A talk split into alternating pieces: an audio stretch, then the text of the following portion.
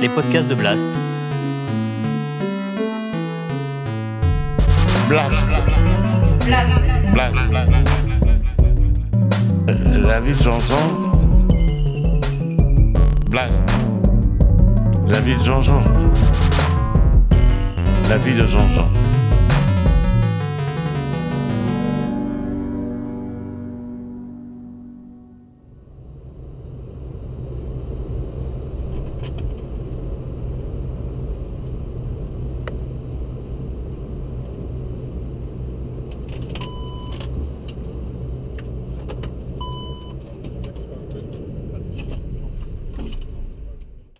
New York, c'est quand même un esprit spécial. hein. Je fais mes premiers courriers sur New York. On était trois, il y avait un chef de cabine, un sioux et une hôtesse. On était trois. On partait le soir en général, vers 21h, un truc comme ça, des fois même plus tard. Et on faisait donc la première escale parce que euh, on venait pas haut puisqu'on était euh, avec des avions hélices à l'époque. hein. On faisait Paris-Shannon. On arrivait à Shannon, on débarquait les passagers, on vérifiait les machins, on faisait les pleins et tout ça. Mais ça durait longtemps, les escales. On mettait une heure et demie à chaque escale qu'on descendait. Quand c'était pas des fois deux heures, trois heures, parce qu'il y avait une magnéto à changer ou un truc comme ça. Voilà, mettons, on arrivait. Et puis de là, après, on traversait l'Atlantique et on allait jusqu'à Keflawick. Ça dépendait, ou à Goose Bay, enfin. Et puis là, la dernière étape, et on allait à New York. Et à New York, quand on arrivait sur New York, c'est qu'on n'était pas tout seul. Il y avait huit, il y avait dix ou dix, douze avions. Fallait voir le bruit. À l'époque, il y avait tout, tout le matériel qu'il y a aujourd'hui. Si tout ça, ça se passait en radio, non. Moi, je, ren- je rentrais dans le poste pilotage, on entendait crachoter. Je me demandais comment ils arrivaient à comprendre ce qu'on leur disait. C'était incroyable. Et on attendait son tour, on attendait son tour pour descendre à 100 ans. Quand il faisait mauvais, alors c'était, alors on entendait le mécanicien. Oui, écoutez, on est sourd, on est court, on est court. Et le pilote qui disait non, on peut encore attendre, etc. Parce qu'il voulait dégager le mécanicien. Ah, c'était la, fallait la- les engueulades qu'il y avait au poste. Hein, euh, j'en me souviens de ça encore. Et puis donc, quand il fallait dégager, ben on dégageait. Donc, on pouvait pas se poser. On allait se poser à Boston. Alors là, je préfère vous dire que quand on allait se poser à Boston, on attendait pour revenir se coucher, pour revenir se poser à New York. Écoutez, je, je n'exagère pas. Hein. De chez moi, j'ai fait un jour un calcul. Je suis rentré, j'ai ouvert la porte de ma chambre à l'hôtel du Century à New York 24 heures après. J'ai fait un courrier qui avait fait 24 heures. Incroyable. Été passé trois heures ici, trois heures là-bas. À Boston, on avait attendu au moins 4-5 heures pour revenir. C'est effarant ce que c'est payé. Vous savez, nous, quand on a vu arriver les, les jets et tout ça, quel soulagement. Parce que sur les avions à hélice, on avait des pannes, c'était les magnétos, on arrivait sur trois moteurs, il fallait se poser, changer un moteur. Mais ça a été une, nous, on a vu arriver les Boeing, mais ça a été un, un bonheur pour nous. Mais les gens qui ont fait du 700, du Constellation et du 747, ils se rappellent, et on a fait des vols absolument épouvantables, épouvantables. C'était crevant, hein, vous savez, crevant. euh, Les passagers étaient malades et tout ça. Non, c'est vraiment... Bon, au retour, on venait plus facilement, on n'avait pas les vents contraires, mais au départ, les vents contraires en hiver, c'était très difficile. Voilà, c'était le premier New York. Et alors donc, je vais vous raconter mon premier New York quand même. J'arrive à New York et on habitait au Century. Le Century, pour ceux qui ont fait la ligne, je parle, je parle aux gens d'Air France à peu près là. Le Century, c'était à quoi, à 100 mètres de la, de Times Square. On était à côté, on habitait tout à côté. Je sors le matin, euh, j'ai dit bon, euh, je sais pas quelle heure, il était 7 heures, un truc matin. Ah, puis j'ai envie d'aller aux toilettes d'un seul coup. Je dis merde. Je... Puis je vois à Times Square, il y avait euh, les toilettes. Je descends et là, j'ai fait la première apparition de New York. Quand je suis descendu dans les toilettes, il y avait une grande salle. Et qu'est-ce que j'ai vu? J'ai vu une quinzaine de types qui étaient assis sur les pots de chambre, sur les la porte ouverte, tout ça, et qui du regard. Oh là là là là, je suis remonté en vitesse. Alors, ça m'a coupé mon envie d'aller aux toilettes. hein. Il y avait un petit, un petit snack bar, là, je rentre pour prendre un petit déjeuner, je commande mon petit déjeuner. Et je vois encore cette jeune blonde, là, j'avoue encore, m'a entendu parler anglais, elle m'a dit, ah, vous me demandez si vous êtes de la Bastille, elle m'a dit, et puis c'était assez drôle. C'était une fille, elle s'était mariée avec un GI à la Libération, et puis elle vivait là, voilà. Voilà, ça c'était mon premier, mon premier pas à New York. Alors c'était assez drôle parce que on faisait nos courses pendant la journée, puis le soir, vers 20 heures, on allait au restaurant dans Broadway. Là, c'était c'était le le Dempsey, le Dempsey, je me rappelle le restaurant, c'était. Et on mangeait des clams. Et je me rappelle, on disait toujours au serveur, les lavez pas, lavez pas les clams, ça, là, les lavez pas. Et on voulait qu'il nous laisse l'odeur de la mer dans les clams. Et il nous donnait les clams, mais il disait attention qu'on le regarde pas. Et on mangeait les clams, et puis allez, on allait au Burnland. Et alors là, là, au Burnland, ah, j'ai, j'ai découvert le jazz, ah, j'ai découvert Duke Ellington, Count Basie, Lisa Fitzgerald, euh, ça. C'était une petite boîte de rien du tout. C'est pas ces grands trucs que je vois là maintenant. Il y a des concerts là, oh là, là dans un stade. Qu'est-ce que c'est que ces gens de concert Là, c'était une petite tasse. On était, on était une centaine, pas plus de cent. Ouais. Alors c'était partagé. Il y avait des petites tables. Euh, pour euh, les petits couples dans un coin, une petite part de restaurant. Il y avait un bar où il y avait au bar. Et nous, on était sur des petites chaises, là, derrière une petite barrière. Moi, il y avait Count Basie qui jouait, il était à 1m50 de bras, là, derrière une petite barrière, là. Et alors là, on a écouté les formations de jazz. Alors, il jouait en général 45 minutes. Hein. Et puis hop, il y avait un petit quartet qui venait derrière, qui faisait autre chose, il y avait un chanteur. Et puis hop, il revenait. Et ça jusqu'à minuit, minuit et demi. Et alors là, c'était... Je n'ai pas fait à New York sans aller au Burnland. Et puis j'ai été quelques fois à New York, quand même, moi. Bon, ça m'arrivait d'aller à Harlem quand on est resté deux jours ou trois jours à New York. Ça nous arrivait à l'époque. Hein. J'allais des fois à Harlem, j'allais écouter du jazz à Harlem, à l'Apollo et tout ça. C'est sympa aussi d'aller à Harlem et tout ça. Mais là, au Burnland, c'était formidable. Alors, c'était retransmis dans tous les États-Unis, les soirées du Burnland. Hein. C'était vraiment, tout le monde écoutait le, jazz à Burnland. Ah, je me régale encore aujourd'hui, comme j'ai pas mal de disques, ça me rappelle un peu le Burnland.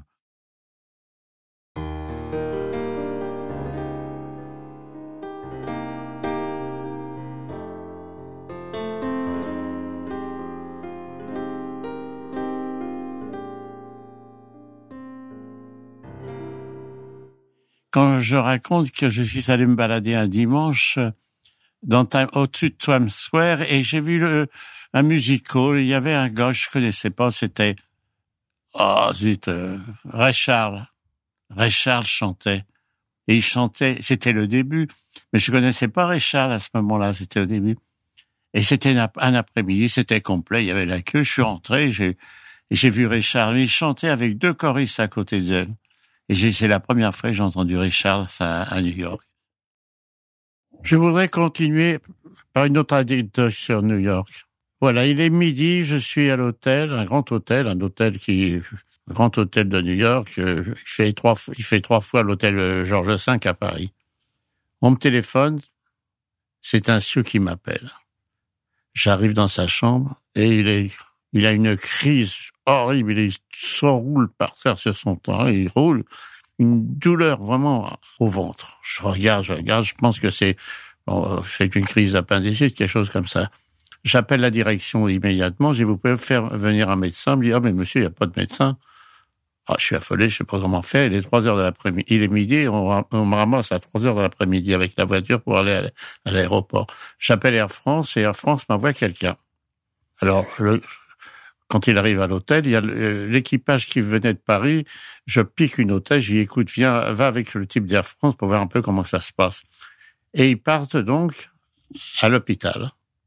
Quand ils sont arrivés à l'hôpital, on lui a pas demandé ce qu'il avait, on lui a pas demandé est-ce qu'il souffre, on de quoi. Ils ont vu un gars qui était courbé, qui se roulait. Non, non, la première chose qu'on a demandé, demandé qui c'est qui paye? Voilà, qui c'est qui paye, qui paye?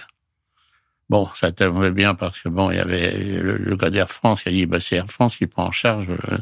Sinon, vous savez ce qu'on fait? Ben quand on peut pas payer, on vous envoie dans un espèce de foutoir, un, autre, un hôpital à côté de New York où il y a tout, tout, toute la misère humaine qui est dedans. Et voilà, voilà, voilà les États-Unis. Alors, j'ai voulu rapporter cette histoire-là parce que souvent on fait, on critique un peu la France. Moi, c'est tous les gens qui critiquent la France. Hein. Hein? Mais vous voyez, les États-Unis, ben oui, quand vous avez de l'argent, il n'y a pas de problème, il n'y a pas de problème.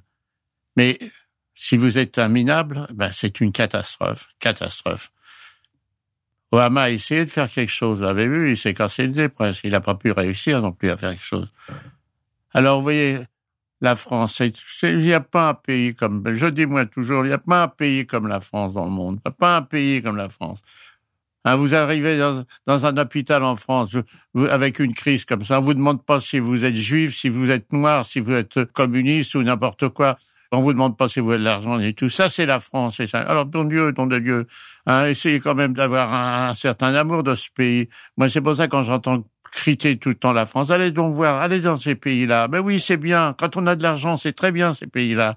Mais quand vous êtes dans la merde, c'est pas pas la tarte. Hein je vous enquiquine avec ça, mais c'est moi je veux pas entendre des critiques qu'on a sur la France ou sur la médecine ou n'importe quoi. Voilà. C'était c'était une anecdote, mais pourtant euh, euh, ça donne une idée un peu de ce qu'est la France quand même. Hein. Médecins sans frontières et tout ça. Hein, ils ont une renommée dans le monde entier, mais ils, le méritent, hein, croyez-moi. Bon, je vais reparler maintenant de New York. Donc, je vous ai dit, le matin, on allait faire nos courses euh, chez Romano. Et le midi, on allait manger chez les Bretons. Les Bretons tenaient un restaurant dans la 47e rue, je me rappelle, au 48e rue. Et c'était, il y avait tous les Français de, New York qui venaient déjeuner là. On y, mangeait vraiment. C'était excellent. Ils faisaient une cuisine terrible. C'était très, très, très bien comme ça. Mais pas cher, pas cher. On appelait ça la cantine, nous. Mais on y mangeait très bien. Et l'après-midi, il m'arrivait de temps en temps quand il faisait très mauvais temps, euh, qu'il pleuvait, ou avant quand il faisait froid, j'avais rien à faire, j'allais jouer au, au Bridge Club de, de New York. Et j'étais connu parce que j'allais souvent dans ce club-là. Mais alors c'était le refuge, c'est que tous les juifs de New York jouaient. Les juifs sont très très joueurs, surtout dans les clubs de bridge, sont très très joueurs. Moi je joue dans un club depuis une trentaine d'années là. Mais la moitié du, club, ce sont des gens d'origine juive, par exemple. Ils sont très joueurs, les juifs, aux échecs, euh, au, bridge, ils sont très, très joueurs. Et là, c'était, mais alors, c'était la foire d'un pogne hein, dans ce golf-là. Ça s'engueulait, il fallait voir ça. Le, le, directeur du club, il arrivait pour mettre le calme et tout ça. Et le soir, donc, j'allais au Birdland. Birdland, c'est Pierre Yann qui m'a fait connaître Birdland. Le premier courrier que j'ai fait sur New York, il était avec moi, il m'a emmené au Birdland. Lui, il était musicien, il jouait de la guitare. Et il y avait pas mal de stewards qui avaient joué dans les petites formations d'étudiants, c'est ça, qui connaissaient le Birdland, ils connaissaient toute cette musique. Moi, je la connaissais pas encore. Je me à l'époque, déjà, j'avais connu Sidney Bechet, Claude Luther, tout ça. J'allais danser dans toutes ces formations à Paris à l'époque. Hein. Mais je connaissais pas vraiment la musique de jazz les grands orchestres de jazz. Alors donc la, soirée se passait ceci. On allait, j'ai déjà raconté, mais enfin je raconte encore de nouveau. On allait manger chez Dempsey, on allait manger des clams, et après on traversait et on allait au Birmingham. Alors là j'ai pensé, j'ai pensé, j'ai vu les plus grands orchestres de New York. J'ai toute une série encore de disques de New York, euh, de, de Burnland, tout ça, de toutes les formations qui ont passé au Burnland. Moi, ces disques-là, quand j'écoute ces disques-là, je retourne à New York. Je suis à New York quand je les écoute. Là, vraiment, j'ai vécu des soirées magnifiques. Il n'y a pas un New York, pas un New York où je ne suis pas allé le soir euh, au Burnland. Ah, je me suis payé tous les orchestres américains. Et à l'époque, il n'y avait pas de télévision. Et, et tout, tout était retransmis sur les ondes aux États-Unis. Alors c'était une petite boîte, il y avait 100 parents. On n'était pas beaucoup. Quand je vois les formations maintenant, là, ils vont au Stade de France, dans des zéniths, tout le monde hurle, oh là là, non. Là, il y a une petite, c'était tout petit, une salle on descendait dans, comme, un sous-sol de, dans Broadway, on descendait dans Broadway, dans, on descendait sous-sol. C'était un nain qui nous recevait. Ah, je vois encore là. Il avait une voix, c'est lui qui présentait euh, les orchestres et tout ça. Et on descendait, et, alors il y avait un grand bar, et il y avait des gens qui étaient au bar. Et côté droit, c'était des petites tables, des petits couples, tout ça qui sur des petites tables. Et il y avait une, une barrière, et, là, moi, j'étais assis derrière la barrière. On était assis les jours. Et là, je vous dis, j'étais, j'ai vu Count Basie jouer. Il était quoi je dis 1m50, peut-être pas 1m50, mais peut-être 2 mètres ou 3 mètres de moi, je regardais jouer Count Basie. Count Basie, je l'ai vu jouer, à côté de moi. C'était, on payait pas cher, on payait, je sais plus, un dollar, deux dollars. C'était pas de trucs. Hein. Alors, on, a, avait une formation qui jouait pendant 45 ou une heure. Hop, il s'arrêtait et il y avait une petite formation qui venait après, euh, équateur avec chanteur. Puis hop, et les Count Basie revenait et il y avait, ça finissait par une autre petite formation. on sortait, il était minuit, minuit et demi. Ah, je, je c'est des moments merveilleux avec eux. Oui, j'écoute des fois Sidney Bechet. C'est marrant. Quand j'écoute Sidney Bechet, alors là, je suis sur la côte d'Azur. Je suis sur à les pins quand il chantait, quand il jouait avec Claude Luther et toute la bande c'est, drôle, c'est, la musique me, transporte vraiment. Quand toutes ces musiques que j'ai entendues me transportent. Hein. J'écoute les mariachis. Moi, je me retrouve à Mexico. Quand j'allais dans les au mariachis, on allait à la place Garibaldi là on allait voir les mariachis qui jouaient dans un café, un grand café là. C'est la musique me transporte. ça c'est vraiment ah c'est un apport la musique vraiment. C'est ça fait voyager, ça fait voyager. Moi je voyage avec la musique. Hein. Alors voilà, c'était mes soirées au Burnland. Ah, je voudrais faire une anecdote avant de partir je faisais à New York et j'avais à bord euh, toute une équipe qui venait de faire un championnat du monde de boxe à Kinshasa. C'était Ben Ali, je me rappelle plus exactement le nom. Enfin, c'était un grand champion. Il n'était pas à bord, lui, mais il y avait, quatre personnes. Il y avait trois hommes et une femme qui faisaient partie de son, son équipe. Et il y avait parmi eux, donc, un type qui faisait 1m95, 2 mètres presque, large comme une porte. Et ce type était, avait les yeux un peu troubles, un peu Bon, le vol se fait, c'était en première classe, le vol se fait. Et puis, deux, deux, trois heures après, après le dîner, après le déjeuner, il part des premières classes et il vient se balader en cabine, chez les touristes. Avec une tête vraiment euh, effrayée. Il effrayé, il avait les yeux un peu dans le vague. Ils étaient sûrement drogués, plus ou moins. Alors je m'approche de lui, puis je lui dis, please go back to your seat. Ah, le gars, il m'attrape, il me frappe par la chemise, il me serre au collet, et il me dit, ah oui, break je vais vous casser la tête à vous. Ah, là, je suis coincé, là. Alors, heureusement, il y a ma petite Mariette. Oh, ma petite Mariette qui est, partie l'année dernière, j'ai vu ça, qui arrive, qui arrive comme ça, qui arrive et qui le prend par la manche et qui dit, go back to your seat et je vois cette masse, cette masse qui part comme un enfant, comme un enfant, comme si c'était sa mère qui lui disait d'aller se rasseoir. Il est parti comme un enfant. C'est incroyable comme ça, incroyable. C'est ce type-là, cette masse là qui était emmené comme un, comme un, comme un bébé.